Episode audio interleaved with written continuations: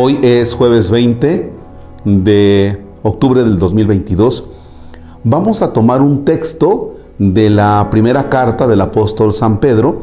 Es el capítulo 1, versículos del 6 al 9. Este texto lo vamos a encontrar en la oración de vísperas dentro de la liturgia de las horas y quiero compartirlo con ustedes. En el nombre del Padre y del Hijo y del Espíritu Santo. Por esto estén alegres, aunque un tiempo tengan que ser afligidos con diversas pruebas. Si el oro debe ser probado pasando por el fuego y es solo cosa pasajera, con mayor razón su fe, que vale mucho más. Esta prueba les merecerá alabanza, honor y gloria el día en que se manifieste Cristo Jesús. Ustedes lo aman sin haberlo visto ahora creen en Él sin verlo y ahora se sienten dueños de una alegría inefable y celestial. Al tener ya ahora eso mismo que pretende la fe, la salvación de sus almas. Palabra de Dios. Te alabamos, Señor. Fíjense bien que este texto tiene un antecedente. ¿Cuál es el antecedente?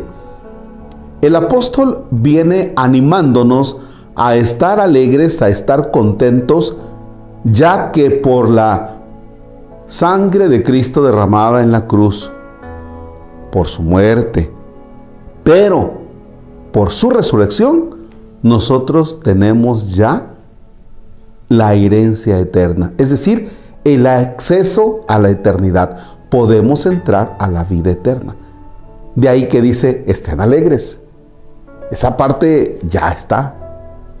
Ahora, en cuanto que ya está, nosotros no nos vemos exentos de problemas en el mundo de hoy. ¿Ya? Porque a veces confundimos, pensamos que si nosotros creemos en Dios, creemos en la Virgen, creemos en los santos, y porque nos persinamos todas las mañanas, pensamos que no debemos tener problemas. Y entonces hay personas que dicen, no, ¿para qué voy a la iglesia si mira el montón de problemas que tengo? No, ¿para qué rezo? ¿Para qué hago oración si mira el montón de problemas que tengo? No, ¿para qué rezo? ¿Para qué hago oración si mira nada más este, la enfermedad que me vino o que le vino a mi familiar? O, o mira, se murió mi abuelito, se murió mi abuelita. No, ¿para qué rezo? Hey, no confundas. No confundas. Por un lado está nuestra relación con Dios y el acceso a la vida eterna. Tranquilos, alegres. Por otro lado, no estamos exentos de las dificultades que son propias de esta vida. ¿Ya? No estamos exentos de que nos falle el corazón, de que nos falle el hígado, de que nos fallen los riñones, de que nos... es muy normal porque nuestro cuerpo es un cuerpo frágil. Se terminará, se acabará. Y el mundo tiene sus propias complicaciones. Complicaciones en el trabajo, complicaciones en la economía, complicaciones, vaya, en la vida social, complicaciones en el trabajo. O sea, todo eso va siendo parte de nuestro diario caminar, de todos los días. ¿Ya? Entonces, a ver, tienes que estar contento, alegre si ya tengo la salvación, pero consciente que vienen las dificultades. Y en esas dificultades es que yo debo permanecer firme en mi fe, no salir corriendo. En esas dificultades yo debo estar consciente que las debo enfrentar con entereza y que desde luego respaldado por Dios y que Dios me fortalece para que no me hunda en esas dificultades. Así es que si usted está atravesando alguna dificultad, aguante. No es que ya no aguanto, que yo me pregunto que dónde está Dios. Tranquilo, aguante.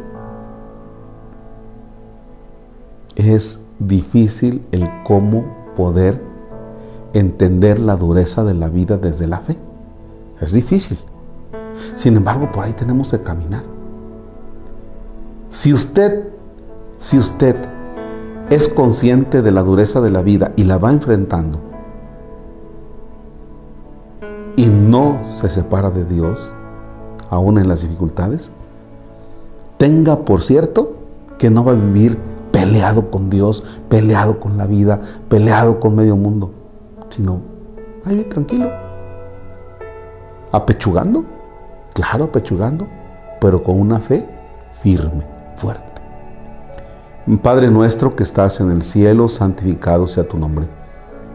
Venga a nosotros tu reino, hágase tu voluntad en la tierra como en el cielo.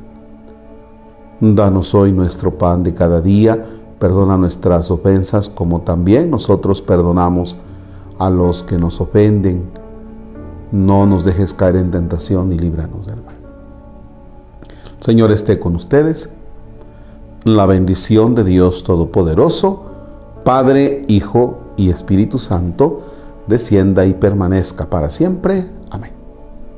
Que tenga un excelente jueves. No se les olvide que hoy a las 7 de la noche tenemos la Eucaristía y la hora santa. Por si se puede conectar al en vivo que tenemos a través de Facebook y a través de YouTube. Gracias.